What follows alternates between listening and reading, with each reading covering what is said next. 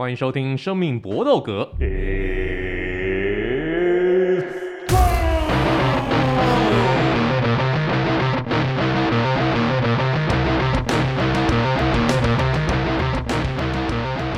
我们的 Podcast 专注在综合格斗跟 UFC 上面，其他东西我们以后真的有机会就会讲啦。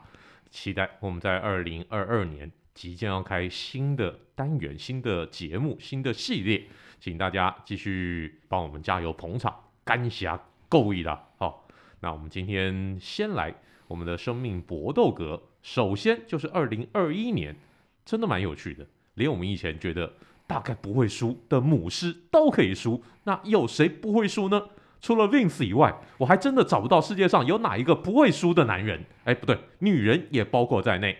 所以，我们今天就来讲一下我们的感想。我们的三连拳，首先第一拳就是，请问在二零二二年，我们有期待哪些量级或者哪些选手现在的一个王者即将要改朝换代呢？我们今天的好朋友，包括哎最近返乡返那个。返乡过年完年以后就要换新工作的 Eric，Hello，各位大家好。哎、欸，知识王要换工作了。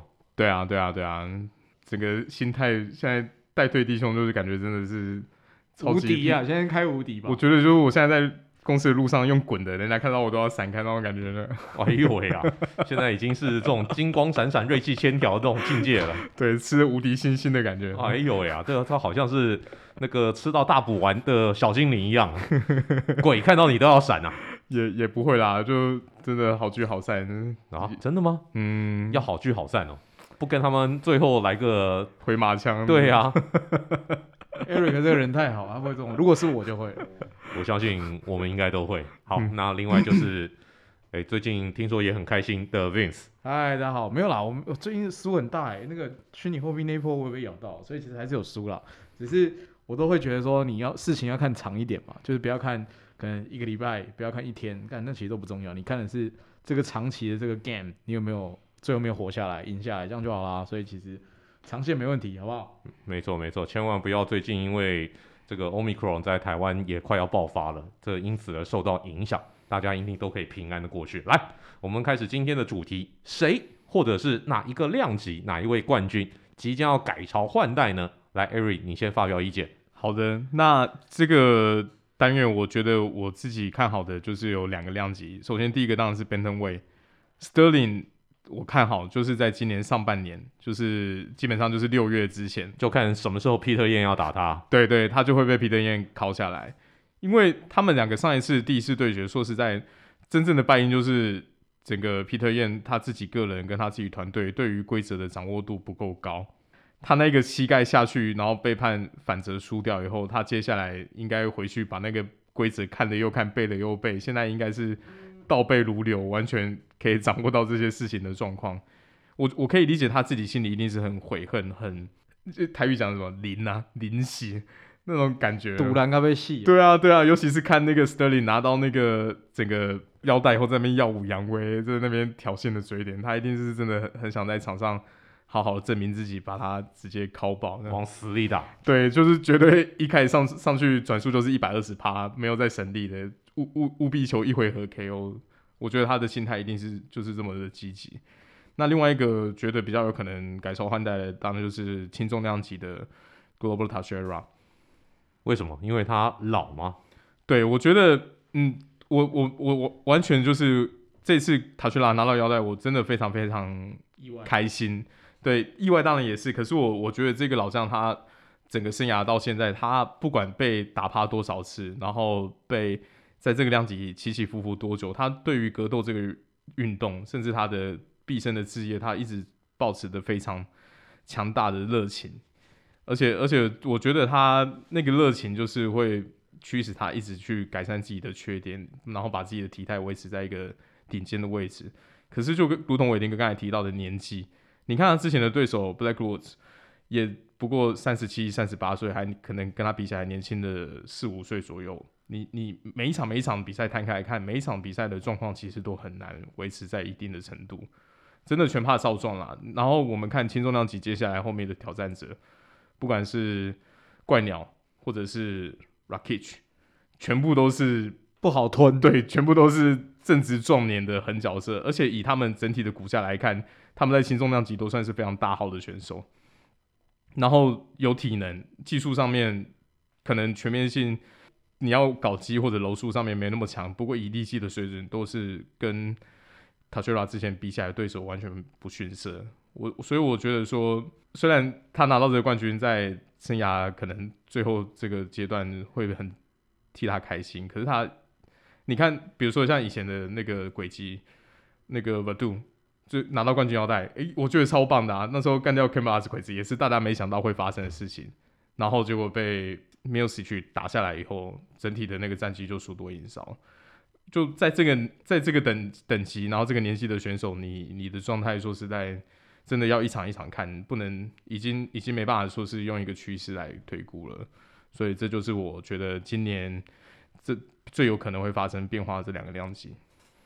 那 Vince 呢？你也是同样的看法吗？我除了那个轻重量级之外，我觉得，嗯，对，就是他刚刚讲那个那个什么，他学了，他学了那那个量级之外，我还要补一个，我觉得 Ngannou 有可能会下来，欸。嗯，就是因为我觉得，虽然说这可能是我们嗯下一集会会预测的内容，但是我觉得应该如会下来的其中一部分的原因是，我觉得他分太多心在跟大拿打嘴炮了。这不是一个冠军选手，虽然说他此时不去争取这些权利，就是要更待何时，但是我觉得某程度上也是会分很多心。再来就是盖一点都不好吞，他很强诶、欸，就是我觉得他的他的他在上一场比赛。他打败那个黑兽之后，让让我们知道，就是他不是只有，呃，打得很很漂亮，他是有能力把对方直接收掉的。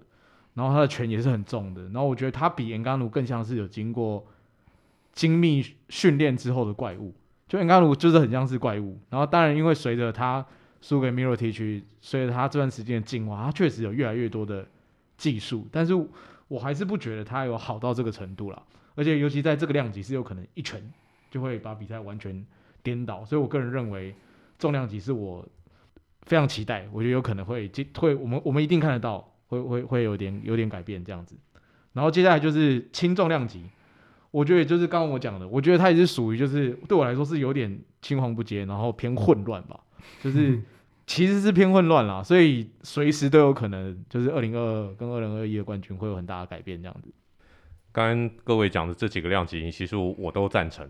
但我另外想要再提一个，就是女子女子组 当中，我觉得草量级跟银量跟草量级跟银量级，嗯，这两个现在的冠军分别是 Rose 跟子弹姐 s u p e r c h e n k o。对，那我觉得这两个人应招应该以现在的一个趋势，这两个人会跨量级来打一场。我不我不确定会摆在哪一个量级。但我认为这个事情迟早会发生，我个人是这样子预言。嗯哼哼。然后我比较期待是子弹姐降量级到草量级去挑战那个 Namajunas 他的冠军腰带。那这是我大胆的一个预测啦。看起来两位好像不怎么赞同。也也不会啊，可是就比较好奇说，以 Shevchenko 这一个骨架的程度，还有他的年纪，他有办法再减十磅再下去吗？我是持相反的，我觉得有可能打反而是玫瑰玫瑰会上去。嗯，我觉得玫瑰有可能上去跟他打，因为如果以这两 就是这这两个选手在女子组的载智力的话，我觉得 Shevchenko 还是比较好啊。嗯，所以应该是会变成是 Rose 比较像是挑战者的角色，去挑战一个他可能。更好的选手，我我我个人觉得应该会是 Rose。如果这个有可能发生的话，我觉得是 Rose 会往上升去打，去打他这样子。好，不管怎么样，我觉得这两个人应该迟早要打一场。我很期待这场比赛的一个发生，或者张伟丽上去打子弹姐 也，也有可能。嗯，好好，我们就期待这样的一个事情发生。好，这个就是我们三连拳的第一拳。接下来第二拳就是原本大家都很期待要在 UFC 二七二所打的 Holloway。要跟大帝 v a k a n o w s k i 来打这一场比赛，结果现在因为 Holloway 不知名的伤势，因而宣布退赛。哎呦喂呀，这大家都觉得很可惜。那这样子变成大帝下一个能够挑战他的人选会是谁呢？会是 Otega 再来打一场吗？还是排名第三名的 Yar Rodriguez，还是排名第四名的韩国将士郑赞成呢？来，这个题是 Ari 出的，来 Ari 你自己觉得呢？我现在看起来觉得郑战神的机会是比较高，因为他其他的候选人要不就是已经输过，而且输的算是被压制，要不然就是还在养伤。因为毕竟上一场 Yair Rodriguez 跟 Max Holloway 真的是血战，嗯，那个他那时候的伤势被判定应该是至少要强制要休，休半年以上。对对对对，因为他他有一个很大的伤害是那个眼窝骨跟鼻梁那一段的地方有骨折。那通常这种颜面的有有受伤的选手，然后哦还有他自己的脚掌的掌骨看起来也是有骨折的症状。那这两个大伤应该都会让他需要蛮长一段时间的休养。甚至 Max Holloway 那时候接归接的，接完的两三天也没办没没没办法，看起来又退回去。对啊，那郑战成，当然我觉得以以现在态势来看，他接当然也是很适合的角色。就如同我我在之前的节目讲过，我觉得这一位选手真的是可惜啦，在他生涯巅峰的时候，就是回去服务韩国的兵役，中断了快两年的黄金期。在格斗这种比赛，你又没有固定训练，然后出赛维持那个频率？我觉得差别是很很大的。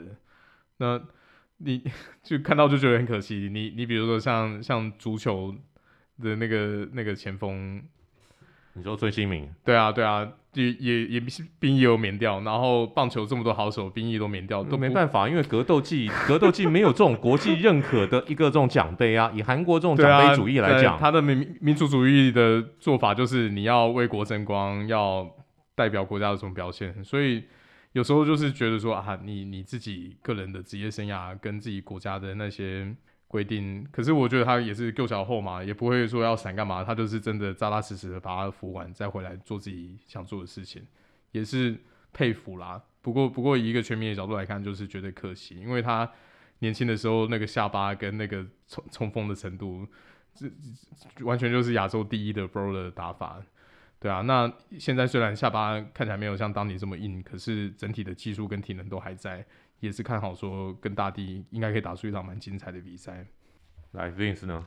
我只写我我看到这个题目之后，我只写六个字，就是韩国僵尸，好没了。不知道，因为我我根本就找不到任何人。你这样只有四个字啊？韩国僵尸没了，没了也是没了也是两个字啊。就是我那时候心里就想说，根本就没有人可以去打了啦。这个量级的人，就刚刚 Rodriguez 他要休这么久，然后 Ottenga 你不可能叫他再打吧？就是然后哈罗维退赛搞屁哦，就是。这里面，而且你看僵尸后面是卡塔尔，卡塔上次被哈罗维打成那样，他是受得了是不是？而而且卡塔接下来要跟那个下一场那个，对他最近又前一个、呃、可能就要打一场了嘛。对对对，对，所以我就想说干打屁哦，就没有人啊，真的就是我一开始看到这题目还想说，还是有没有一种就是当然就是这个完全是不可能的，好不好？这个几率还是九十九点九的没有的可能，就是不然让 Sugar 去打了，Sugar 往上升去打打看哦。你要捧嘛？不然，哎、他如果不小心捧一个，不小心打赢他的话，那就不错啊。而且 Sugar 的身材碰到 Vagovski 的话，手长啊、臂展啊、身高啊，什么都很有优势嘛。除了力气应该被他击成白痴之外，但是就是啊，那个什么，除了那个那个潜击应该被他击成白痴之外，可是我就想说有梗的话，这应该是可以炒一下。可是除此之外，我真的想不到任何人、欸。而且我认为韩国僵尸也会接啦，嗯，就是这是他他是唯一一个还没有跟他对垒过的吧。他生涯从来没有打过，对啊，所以我觉得应该目前看起来排名、嗯、排名五名以内的人，几乎全部都被大力清过了嘛，那就只剩下僵尸嘛。然后我觉得就是我们大家可以期待僵尸打出一张好的表现。然后我也认为僵尸应该会像我们之前看到比赛一样，就是反正即使他晕了，他都会像僵尸一样站到最后。然后我觉得会是一场很好的比赛，这样。那也希望这场比赛能够顺利举行啊，毕竟现在看起来在。羽量级还真的找不到下一个接班人，下一个能够来挑战瓦卡诺斯基的人。好，我们都期待郑赞成能够为亚洲争光。来，我们接下来的下一拳就是 Poria 跟 Nadias 小麻，到底这场比赛能不能打得成呢？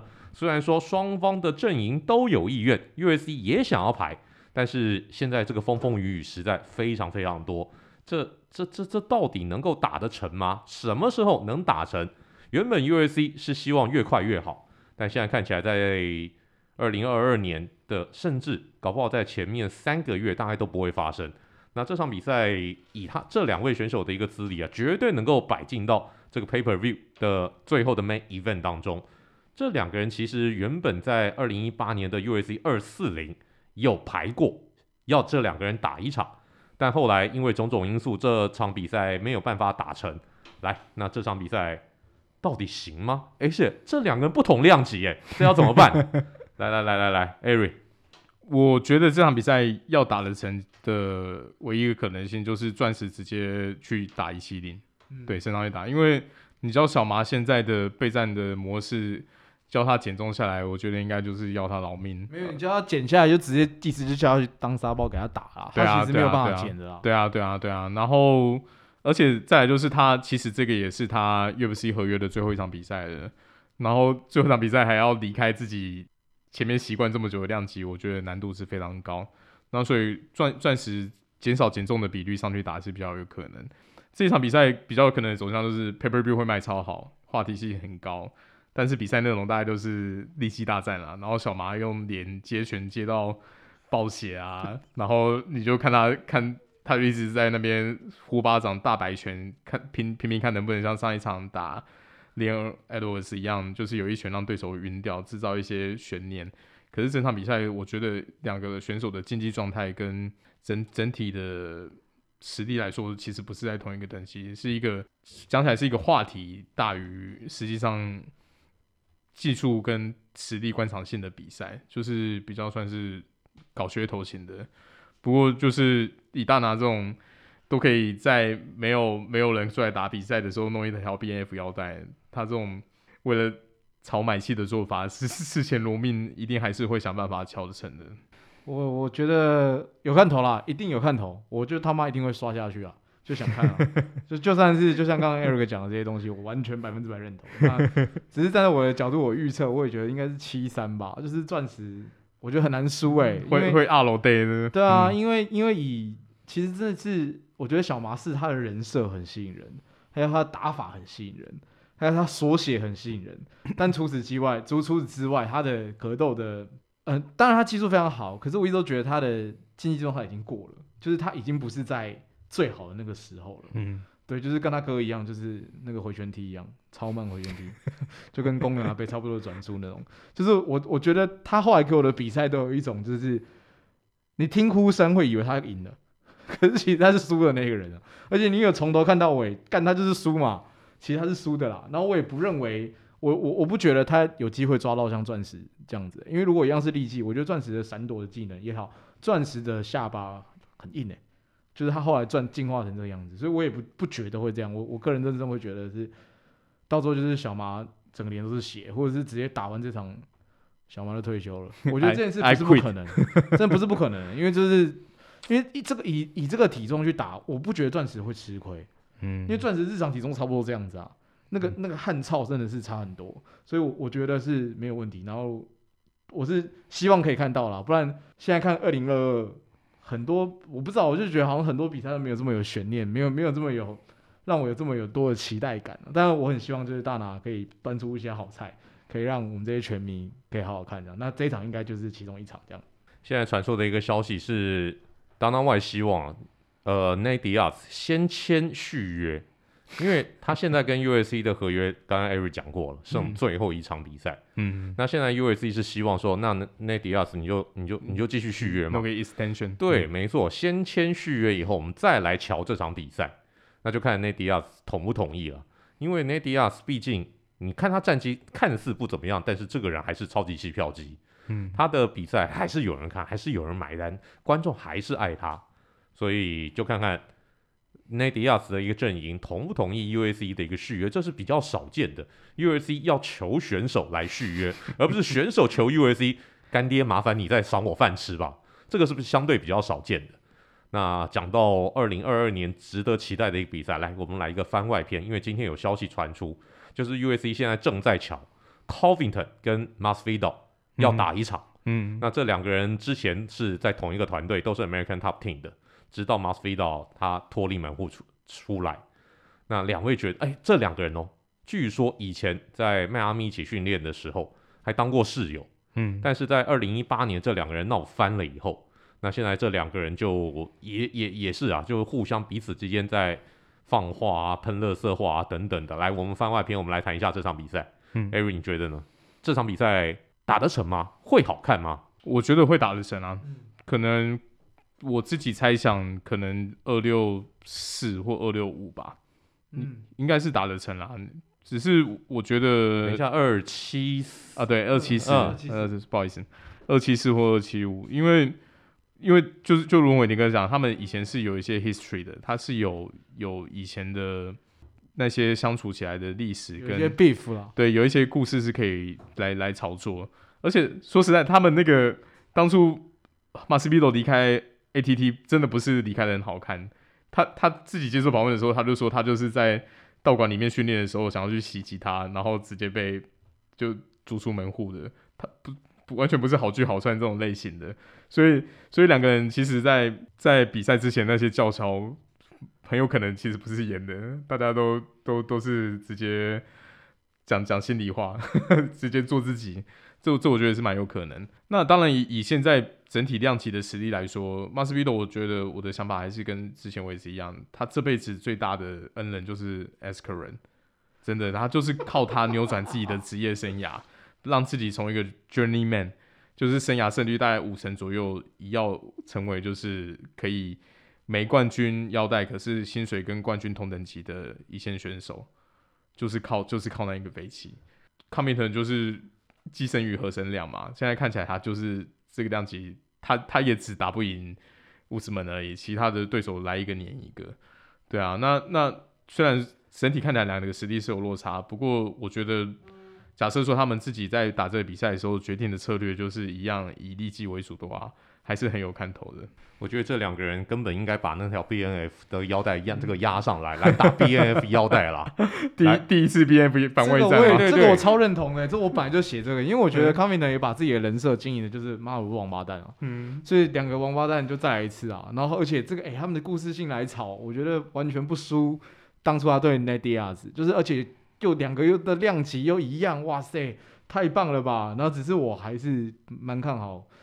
反正我觉得是八二吧。我觉得康菲登上一场已经证明一件事，就是刚刚二哥讲的，如果没有乌斯曼，他一定是冠军。就是不管是任何技巧，他都是完全碾压马达。虽然说就是呃，可能可能台湾很多的拳迷像我一样，就是我们这种菜鸡，我们一开始入门可能都是看一些 YouTube channel，然后呃，他们可能一开始做的都是做 m a s t i v a 因为那个时候他们进去做这个节目的时候，是刚好是 m a s t i v a 把就是那什么 Askren 一脚就是一吸收掉的时候。所以大家就有一种错觉，就会觉得说，是不是 m a t i v a 是 A 等级的选手？跟他其实从来都不是。虽然说他在其他的可能在各大联盟都跑过，可是干讲句难听点啊，现在可以上大联盟的选手，谁不是这个样子？谁都是以前在某某量级或者某个某个联赛是冠军的人才会来啊。所以我觉得这场比赛没有悬念了，我觉得就是八二，然后康明会把他揍爆这样，然后可能马达的的生涯就局了，就是我觉得会是这个样子。目前还不知道这场比赛到底会发生在什么时候。有消息是说，可能在二七二，说不定就会打了。也太快了吧？这这这这这这这这不知道啦，不知道。现在这个一切都还未获证实。嗯。但如果真的到摆到二七二的话，哇，那精彩了，那就有趣了。那我们会在诶过年，差不多是在过年的时候嘛。没有过年后，应该是年后，因为因为二二七零就已经一月二十二号了。OK，对啊，算二七二一应该是接近年后。对 OK，好、嗯、，OK，那我们就期待这场，希望能够有这个冠军，这有冠军腰带，就是压那条 BNF 腰带嘛，多爽啊！好久没看到出现了。对、啊，没错，然后再请，这次就算不请 The Rock 来没有关系。哦，讲中文。这个点子不错。最坏的王八蛋这样子，王八蛋冠军，这样子感觉。他讲中文超好笑，他讲中文超级好笑。对啊，对啊，他他其实因为当初 W 为了 W 打打中国市场，他赵喜娜，对对，赵喜娜超学学的很认真，很好，很好，很好。而且反正他在那个上一集的 Fast and Furious 里面就是演反派，就由这种反派主角来介绍两个反派的拳手。多好的一个结局，我们都帮你想好了。Dana White，没关系，你不用付我们版税哦，我们免费把这个智慧财产权送给你，就让它成真吧。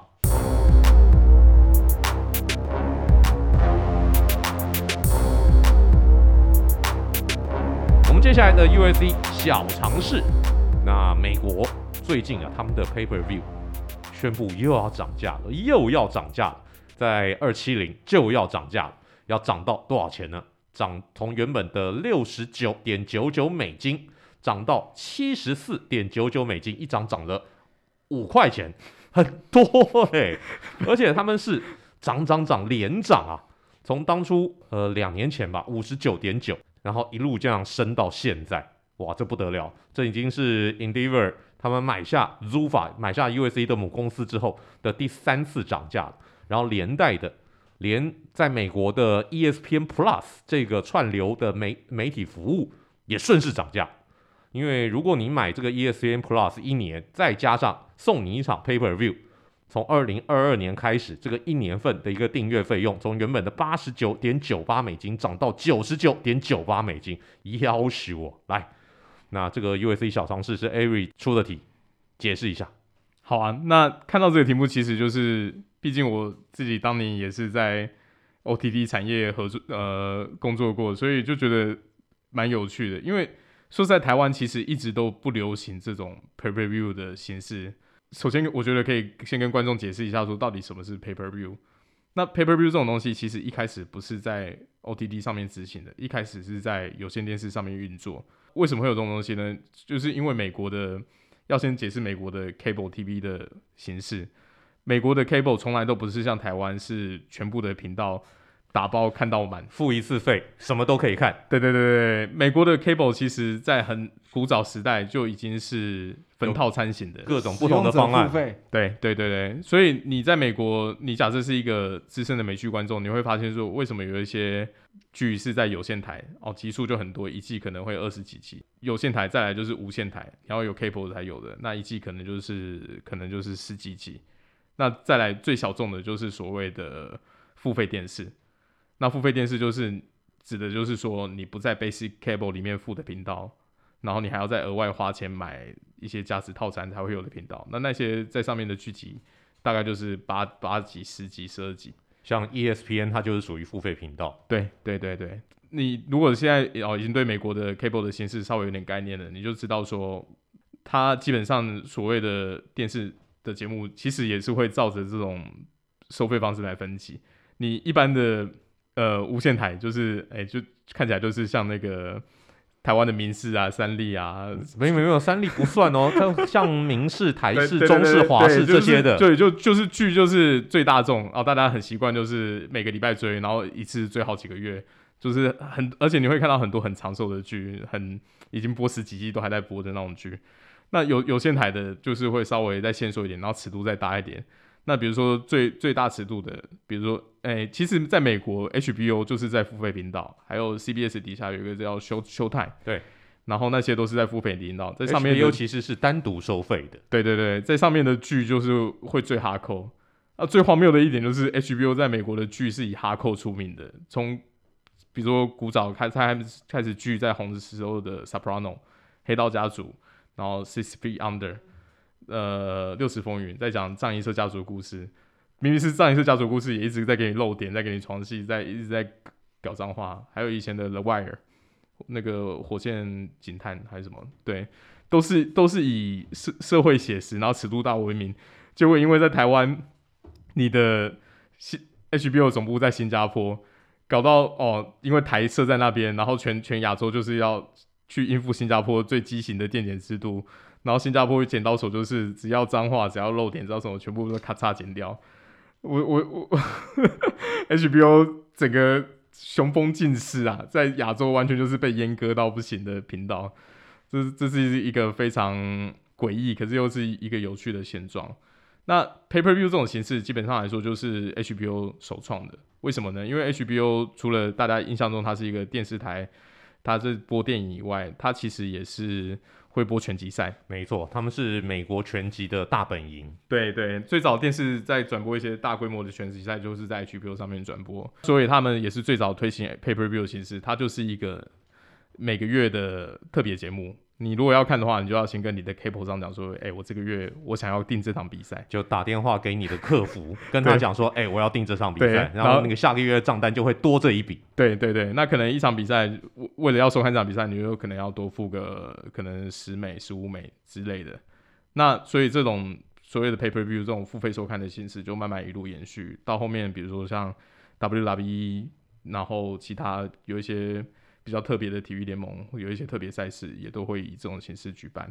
讲回来主题，好，大家现在可能对 Pay Per View 比较有有印象了。那虽然在美国 Pay Per View 一直在涨涨涨，那可是台湾基本上就是被当做格斗第三世界国家吧，化外之名啊。对对对对，所以台湾你如果是在 App 上面买的话，其实都还是维持二四点九九美，是卡在那边，就是基本上就二四点九九美，不太不太会动了。对，新加坡也是，嗯，新加坡也跟台湾是同样的价格。对啊，对啊，对啊，就是在说实在，在可能美美国或欧洲以外的国家，对于 Pay Per View 或者对于很多的这种形式都还不是这么的熟悉，他们还是抱着一种推广的态度在处理。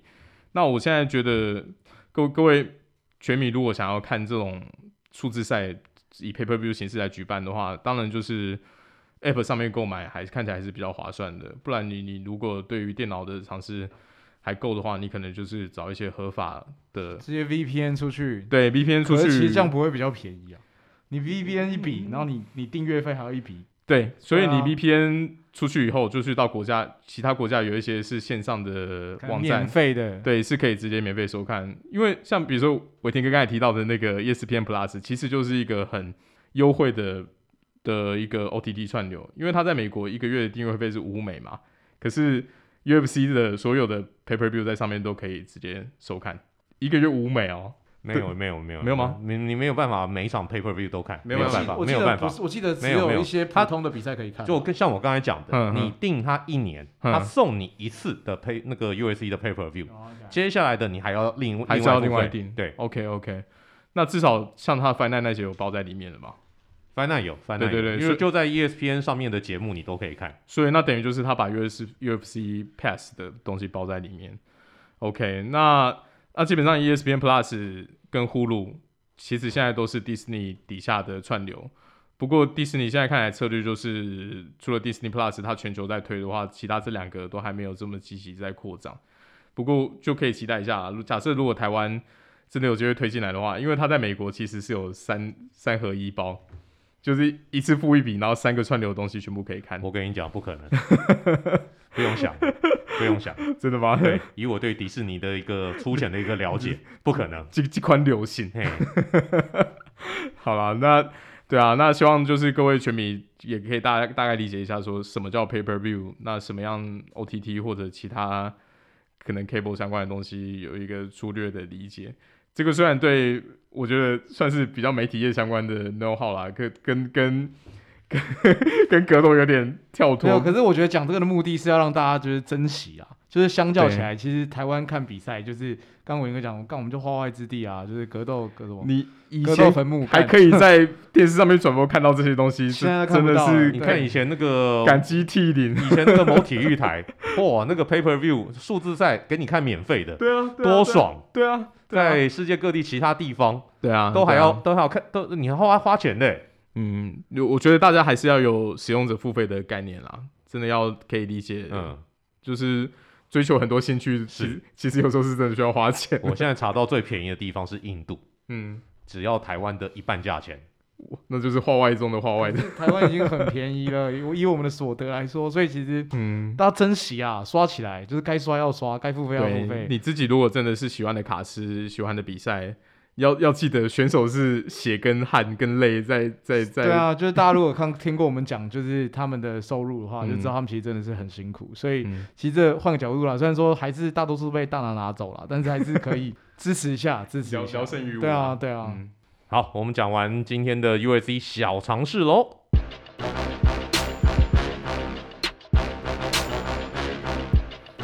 接下来的词曲只应天上有，来，我们点歌了，就是 Jordan Leavitt 这位二十六岁的猴王先生。但这个人有趣了，这个人他拥有一个很了不起的一个学位，他拥有 UNLV，这个也算是美国的这个名校之一。呃，美国内华达大学拉斯维加斯分校的法学院的学位，厉害吧？他原本他立志是要当个律师的，嗯，但现在因为哇，现大格斗啊，那那个律师梦以后再说。反正我相信他以后如果干出来干律师的话，哦，应该应该还蛮强的。嗯，好，他曾经创下过一个记录，他用倒三角锁。锁倒过对手，这是 UFC 历史上面第三个曾经在正式比赛当中使用过这种倒三角锁的人。来，他的出场曲，我们今天介绍他是饶舌天王 Nelly，他的一首名曲叫做《Hot in Here》。哦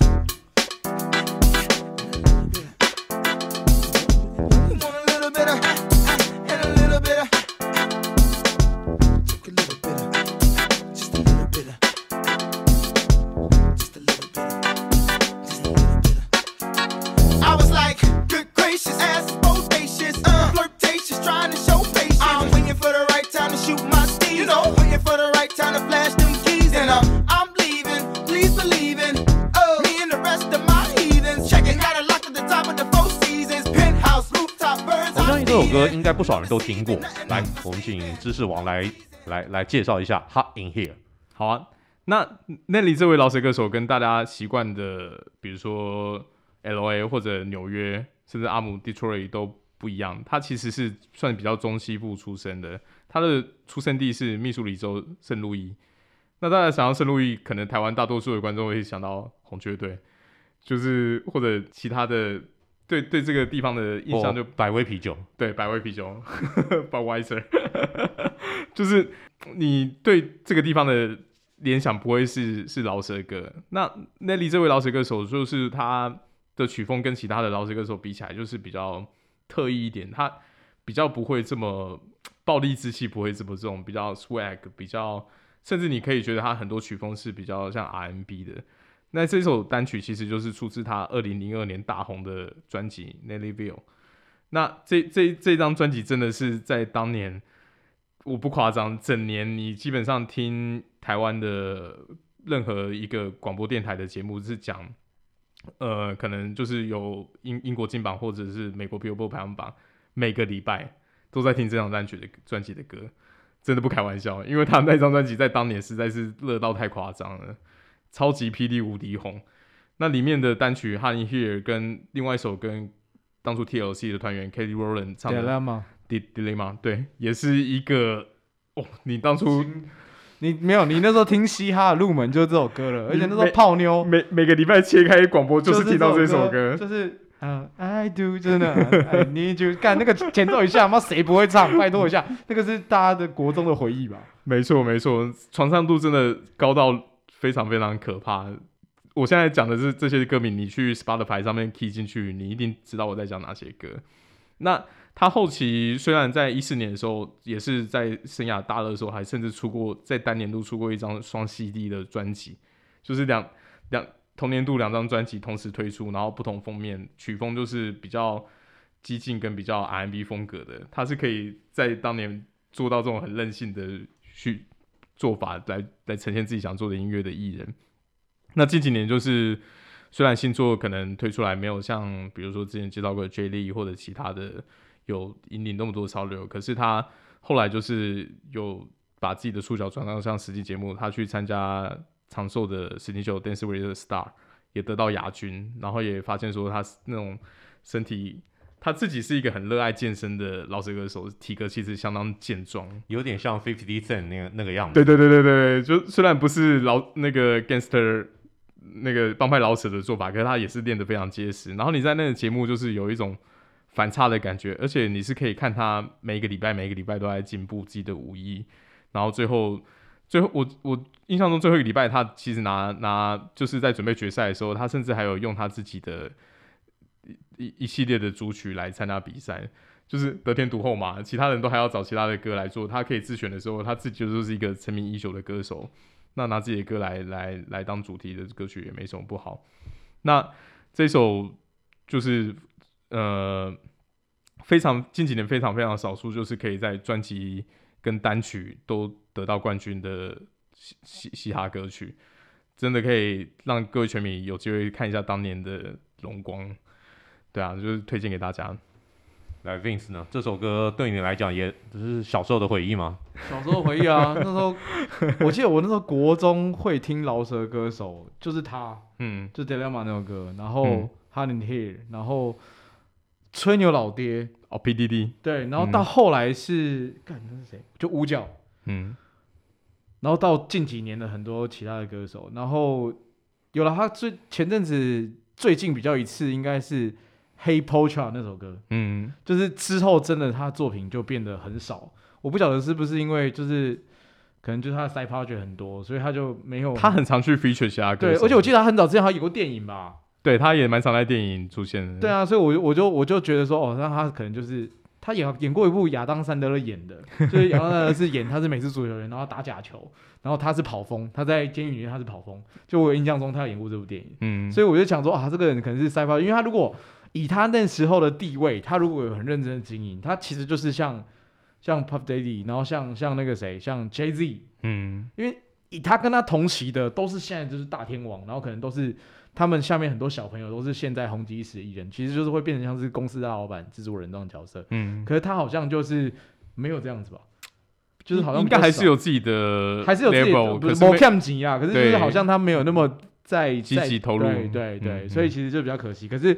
他小时候那种歌，哇，真的超影响我，超记得我国中我最喜欢的女生，我跟他告白就传电话给他听。哎、欸，可是那个歌词其实有点在讲说，对啦，这是蛮适合谈恋爱的时候那种不还没确认关系之前那种矛盾的心态。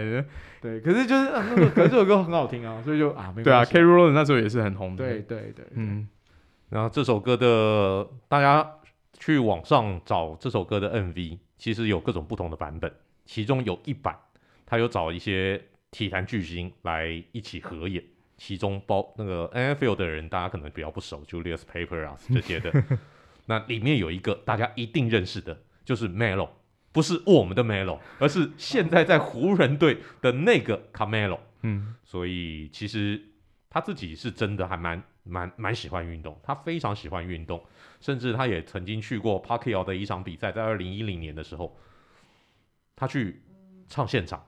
嗯，相当有趣的的的一幕，所以我觉得有格斗选手选 Nelly 的歌来出场，其实也蛮合适的，然后也相当符合 Levitt 他的一个人设。好，这个就是我们今天推荐的一个曲目，就饶舌天王 Nelly 的成名曲之一《Hot in Here》。希望您喜欢我们今天的节目。那又到了我们说再见的一个时候喽，来，这是王 Eric，See you next time，Vince，大家拜拜。Good fight and a good night. I was like, good gracious, ass uh, flirtatious, trying to show patience. I'm waiting for the right time to shoot my. You know, waiting for the right time to flash them keys. And uh, I'm leaving, please believe in uh, me and the rest of my heathens. Checking a lock at the top of the four seasons. Penthouse, rooftop, birds I'm feeding. No deceiving, nothing up.